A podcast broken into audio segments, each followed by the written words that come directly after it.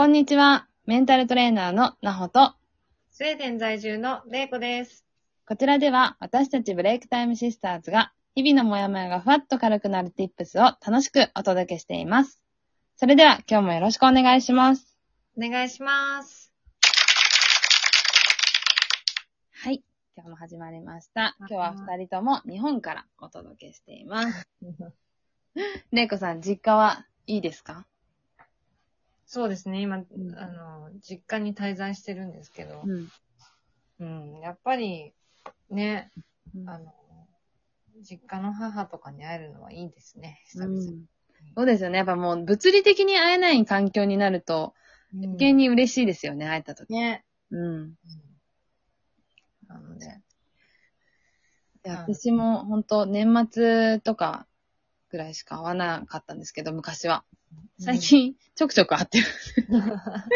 なんか年末帰って、ゴールデンウィーク会って、みたいな、なんかこう、ちょっとスパンが短くなってるような気がするんですけど、やっぱ会える時に会っとかないとっていう。いや、本当に会える時に会っておいた方がうん。いいなーって、まあ、あの、思いますよね。私は20代で父が亡くなってるので、うん。なんかそれはすごく、うん。その時から意識ししてるというか、まあう、ん。ね、ひあの、東京では一人暮らししていたので、うん。あの、でも、あの、母とは会え、会おうって言って、意識して会ってましたけど、うん。うん。それでもやっぱりね、実家に帰ることなんて本当に少なくうん。うん。うん。そうですよね。どうしても減っちゃいますよね、大人になると。てね。だからなんか、やっぱり減ったら減ったで、まあ今きっとね、コロナ禍でなかなか、ご実家に帰省できない方とかたくさんいらっしゃると思うんだけれど、うん。うん。なんかその、それならそれで、うんオンラインで会えるときに、まあ、そこう気持ちを素直に伝えてみるとかさ、うん。うん。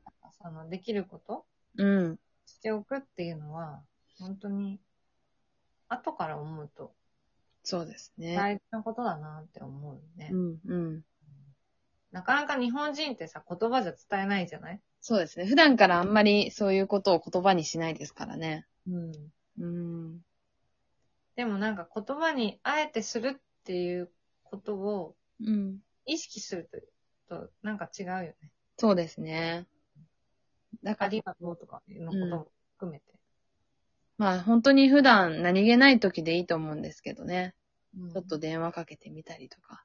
ね。で、伝えられる時に伝えて、まあ会える時に会ってあげるっていうことが、け結果的にやっぱり、あの、急に突発的にね、何かが事故が起こったりとか、そういう災害に遭っちゃったりとかした時に、まあ、後悔しないのかなって思いますよね。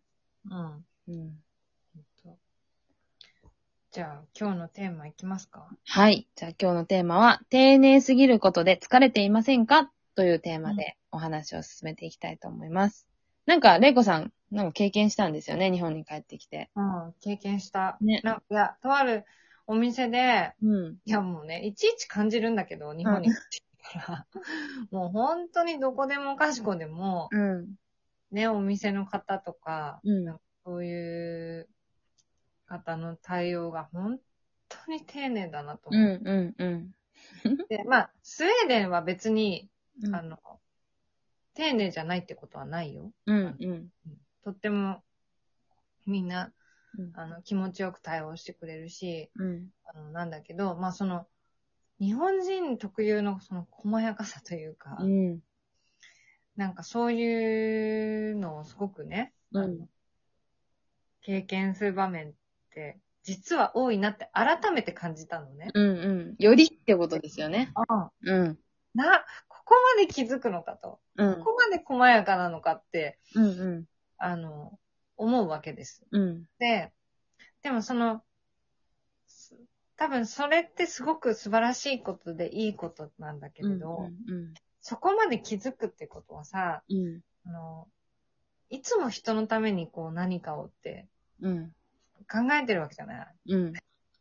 仕事でも相手のために、周りのために、なんとかのためにって、で、気づこう気づこうってやってるわけだよね。うんうんうん。で、で、それはすごく素敵なことだし、うん。いいんだけど、うん。あの、同時に多分それだけエネルギーを使ってるんだよね。うん。そうですね。で、それが大好きで、うん。あの、全然そのね、大丈夫っていう人は全然構わない。うんうん。だけど、うん、なんかすごく、それがゆえにいつも忙しくてとか、うんうんあの、もう疲れ切っちゃってとか、うん。うん。ストレス溜まっちゃってとか、うん。そういうことが起きているんだとしたら、うん。その丁寧さはそこまでして、することではないよっていうことをうん。伝えたかったんだよね。そうですね。なんかまあ、日本のサービスっていうのは本当に素晴らしいし、うん。そのまあね、そういうとこでサービスを提供している人が無理をすることっていうのはもちろんあると思うんですけど、まあ仕事をする上での無理は、あ、の結構スストレスにもつながるんだけど、どうしてもしなきゃいけない時もあるから、うん。そこはやめなくていいかもしれないけど、まあなんかこう家に帰った時にほっとする環境の中で、まだなんかそういうせかせかしてたりとかうん、なんかそういう、なんか落ち着かない人って結構いるから、なんかそうそういう、うん、そういう、ああでもない、こうでもない、多分なんかほら、あ、そうそう。こうしたらよかったかなとかさ、うん、きっと気を使ったり、そういう優しい方はさ、そうなんですよ。これやっとかなきゃ、あれやっとかなきゃ、子供のためにこれもしとかなきゃとか、うん旦那さんのためにこれもしとかなきゃとか、なんかうん、すごく良いと思ってやってることなんだけど、うんそれはすごく素晴らしい心がけなんだけど、うん。それが、やっぱり、知らないうちにうん。自分の心をこう蝕んでることがあるっていうことに気づいてない人が結構多いなっていうのは、うん。本当日本人あるあるだと思うんですよね。ね。それでヘトヘトみたいなさ、そう自分ヘトヘトでボロボロみたいなやつうん。ね。で、気づいた時にはもう倒れてるとかね。それはなんか、逆にもったいないし、うん。なんか、そこまでしてその丁寧さを求めていくことではないうん、うん。と思うんだよね。そうそう。で自分もハッピーで、うん、自分もヘルシーで、うん、元気でいながら、うん。相手を喜ばせたり、うんその、細やかな気遣いっていうのが、うん。すごく光っていくうん。ことってあるのかなって。ありますね。うんだから、何に、こう、一番こう重要視するのかっていうこと？自分の中で一番重要なことは何なのかっていうことを知るっていうこともすごく大事だなと思っていて、うんうんたまたまこの間も、あの、ネットで見たんです、記事で見たんですけど、うん。なんか、ある、あの、家族がいて、で、お母さんが、それこそ、本当にいろんなことを家の中でも主婦として、たくさんやりすぎてるっていうことに気づいて、うん。で、そのお母さんは何をやめたかっていうと、うん。朝食を作るのをやめたんですって。うん。うん。うん。もう、朝食は作らないって決めてうん、朝食は、あの、シリアルとか、うん。パンとか、もう本当に自分たちでできるものうん。を自分たちでやってもらうっていうことにしたら、お母さんの仕事が一つ減るわけですよね。そうだね。う。ん。なんか、そのお母さんはそこできっとすごくストレスを感じてて、まあ、早く起きなきゃいけないとか、うん。これを作んなきゃいけないとか、一汁三菜作んなきゃいけないとか、なんかそういう風に考えちゃってたから、それが結構ストレスになってたと。うん。うん。それをやめたっていう決断は、本人にとってはすごく大きなことなんだけど、意外と周りからしたら、そんなに大きなことでもなかったりするんですよね。確かに。うん。そうそう。食べれば、食べれればいいって思ってるかもしれないし。で、何気なく彼らは依存してて甘えてたんだと思うんだよ。そうそうそう。出てきて当たり前みたいな。うん。うん。そうそうそう。なんか、そねういうことって普段あるなって思いあるよますね。ね。うん。何気なくやってることうん。うん。だから、いっぱいいっぱいになっちゃってるんだとしたら、その、ね、うん。その細やかさの無理を、うん。もう細やかさじゃないもんね、そこまでいくと。そうなんですよ。それは無理っていう、無理をしているっていうことだ。そうそうそうそうそう。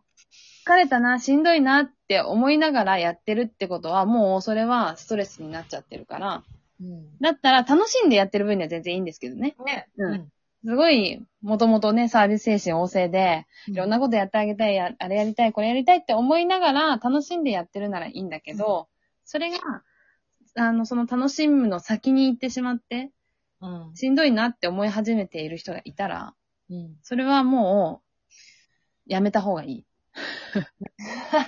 うんで、一旦、そう、何が大事かを整理してあげる。